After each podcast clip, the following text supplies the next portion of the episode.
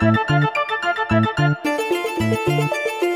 27 февраля в Пскове состоится фестиваль некоммерческих организаций «Дорогу добра». Ярмарки, квесты, мастер-классы, концерты. Что еще ждет псковичей, узнаем сегодня у одного из участников фестиваля, координатора благотворительного фонда «Старость в радость» в Псковской области Виолетты Образцовой. Здравствуйте. Здравствуйте. Расскажите, будет в центре работать 8 площадок. Какая ваша и что там будет? Наша площадка называется «Люди добрые». На ней мы представляем организации, которые преимущественно работают с людьми старшего возраста. То есть это от 40 и выше, в общем-то, до бесконечности. Что будет на площадке? Будут мастер-классы от Союза пенсионеров, очень интересные. Псковский район представляет, ну, удивительный, на мой взгляд, мастер-классы по бисероплетению, по вышивке лентами, по валянию из шерсти. Плюс будет большая концертная программа. Какая, пока не скажу, потому что это как раз наш сюрприз. Она будет не совсем привычная, не совсем традиционная, да, то есть все привыкли к чему? К тому, что если люди старшего возраста, это обязательно какие-то, ну, фольклор, да, то есть какие-то вот русские народные песни. У нас все будет несколько иначе. У нас, конечно, будет и фольклор, и русские народные песни, и песни под баян, и частушки. Но еще у нас будет интерактивная танцевальная программа, где будут задействованы все участники. Так, а мастер-классы? Что за мастер-классы? Какого рода? Мастер-классы, значит, творческие, Мастер-классы по оказанию первой помощи будет проводить Красный Крест, и мы считаем, что это очень полезный мастер-класс для жителей нашего города, потому что ну, каждому человеку, на мой взгляд, нужно знать приемы оказания первой помощи для того, чтобы в какой-то сложной ситуации, с которой мы можем столкнуться, не растеряться. Для фонда это первый опыт участия вот в таком большом фестивале? Знаете, я хочу сказать, что такое масштабное мероприятие, оно вообще первое для нашего города, потому что действительно Благотворительный фонд «Добрый город» объединил огромное количество НКО, их больше 70 заявлено для участия, огромное количество неравнодушных людей, творческих людей, причем не только из Пскова, но и из области. И поэтому для нас это, конечно же, первое участие в таком масштабном фестивале, но я думаю, и для псковичей, и гостей города это будет тоже огромное, интересное, масштабное мероприятие, на которое они могут попасть.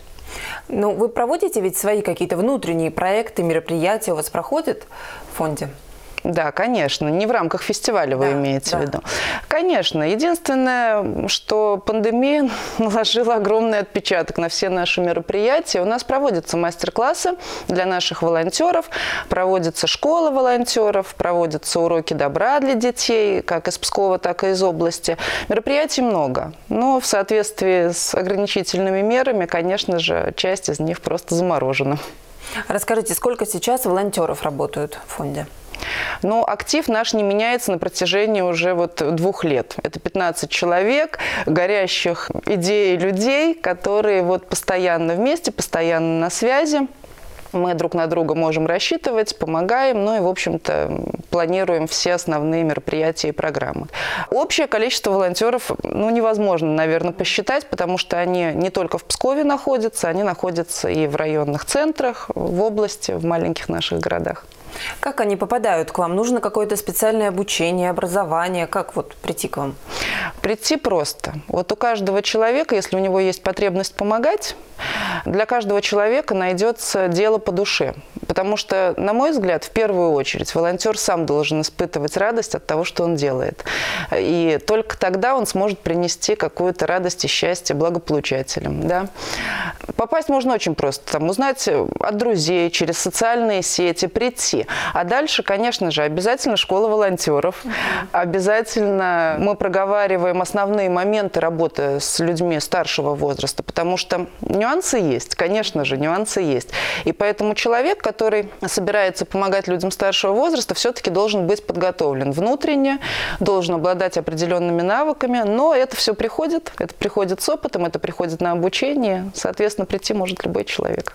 А вот что такое школа волонтеров? Чему там учат? Чему учат в школе волонтеров? Там есть два разных направления. Это непосредственное общение с нашими благополучателями и видеокураторство, так называемое, да, видеообщение. Ну, так как пандемия наложила наложила да, свой отпечаток. Соответственно, мы многие мероприятия перевели в онлайн-формат, и наши встречи стали проходить э, в онлайн-формате. Uh-huh. И мы столкнулись с тем, что многие наши волонтеры просто не понимают, как себя вести вот в таком режиме, да. Одно дело, когда ты приехал к бабушке, обнял, там, спел песни, подержал за руку, поговорил о жизни, э, порадовался вместе. И другое дело, когда ты ту же самую бабушку видишь, ну вот через экран телевизора, и ты не понимаешь, как она тебя воспринимает. То ли как кино посмотрела, да, вот на экране, то ли человек понимает, что это живое общение. Вот на начальном этапе, конечно, с такими сложностями мы сталкивались. И поэтому организовали школу видеоволонтерства. Угу. И там мы рассказываем, э, как нужно общаться, что ничего в этом страшного нет, что это, в принципе, такое же общение, как и обычно, как в обычной жизни. Но волонтеры это в основном молодые люди или у вас есть и волонтеры вот серебряного возраста? У нас разные волонтеры. Это и молодые люди, это и детки, это и студенты, это и люди среднего возраста, и, конечно же, люди старшего возраста. И я хочу сказать, что, наверное, самое самые ответственные, да простят меня все остальные волонтеры, вот, но самые ответственные, самые, наверное, такие вот горящие, это все-таки люди старшего возраста. Угу. А старшее поколение также на таких же условиях просто приходит к вам, да? Да, конечно. Людям старшего поколения ведь важно иметь возможность, во-первых, самореализоваться. Во-вторых, понимать, что они полезны обществу, что они делают что-то важное, ценное – и от этого им самим становится хорошо и радостно. А вот как ваши подопечные относятся к волонтерам, к их помощи, вообще как воспринимают их? Замечательно. И вот я больше скажу, здесь очень сильно приходят на выручку как раз волонтеры старшего возраста. Почему? Потому что наши подопечные, да, люди, живущие в домах-интернатах, ну, преимущественно. И, конечно, в домах-интернатах живут и молодые люди после 18 лет, но все-таки большая часть – это люди уже в возрасте, да, или старенькие люди. И когда приезжают волонтеры старшего возраста, вы знаете, гораздо более, наверное, теплые отношения. Когда приезжают дети, да, это какой-то движ, это какой-то смех, это какая-то радость, радость, веселье, вот такое счастье невообразимое, праздник. Mm-hmm. А когда приезжают волонтеры старшего возраста, совершенно по-другому. Это уже какая-то вот глубина то есть есть глубина в общении, потому что люди, волонтеры, гораздо лучше понимают и потребности людей, живущих в интернате, и их физическое состояние, да, то есть они понимают, что, ну, может быть, плохое самочувствие, может быть, нет настроения, это нормально. То есть если для молодежи, ну, странно, а как это, ну, почему человек может плохо себя чувствовать? Почему он там не хочет играть, например, там, или танцевать? То для волонтера в возрасте как раз вот эти темы очень близки и понятны, и, соответственно, общение гораздо более теплое и открытое. Как обычный человек может помочь фонду «Старость в радость»?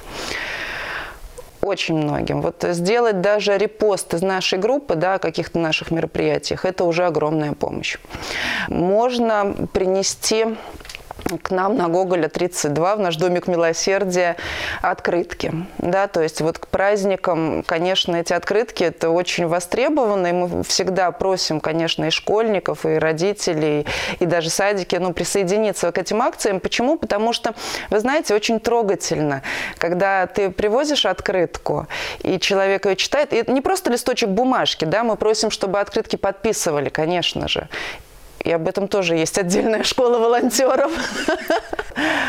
И вот человек открывает открытку, он понимает, что это сделали для него на него потратили время, да, чтобы эту открытку сделать. Потратили, ну, потратили, наверное, неправильное слово, подарили вот какую-то душевность, какую-то теплоту, написали очень добрые слова. И вот эти открытки, вы знаете, у меня до мурашек каждый раз, когда э, вот бабушка или дедушка берут ее, вот настолько трогательно, они ее читают, и потом вот либо на тумбочку ставят, либо они ее вот на стеночку там повесили, и эта открытка вот целый год с ними рядом, они понимают, что что они не забытые, не одинокие, что есть люди, которые о них помнят. Это очень важно. А помогать можно действительно по-разному. У кого есть э, возможности и средства, да, можно набор для бочек купить. Вот у нас недавно там в один из домиков передали чудесный набор для бочи. Вот сбылась просто мечта целого интерната, потому что теперь люди смогут играть, угу. в том числе и люди-колясочники. А вот про открытки вы рассказывали. Но они же, получается, не именные, эти открытки? Или вы заранее какие-то раздаете имена? У нас в фонде есть чудесная программа «Переписка». Конечно, мы не раздаем направо и налево адреса. Нет, такого не бывает. Вот. Если человек хочет адресно подписать открытку как какому-то конкретному, да, бабушке там какой-то конкретной или дедушке, он обращается в фонд, проходит достаточно серьезное собеседование, а, и только после этого он получает адрес дома-интерната, фамилию и отчество определенной бабушки, да, и может написать ей письмо или открытку. Программа очень хорошая, но, как правило, конечно, пожилые люди не отвечают. Здесь, когда ты становишься волонтером по переписке, нужно быть готовым к тому, что ответа на свое письмо ты не получишь. Но вот хочу сказать сразу, что то ну, невероятное какое-то ощущение счастья, оно у пожилого человека однозначно присутствует. То есть человек ждет этих писем, ждет этих открыток и, соответственно, очень радуется, когда они приходят.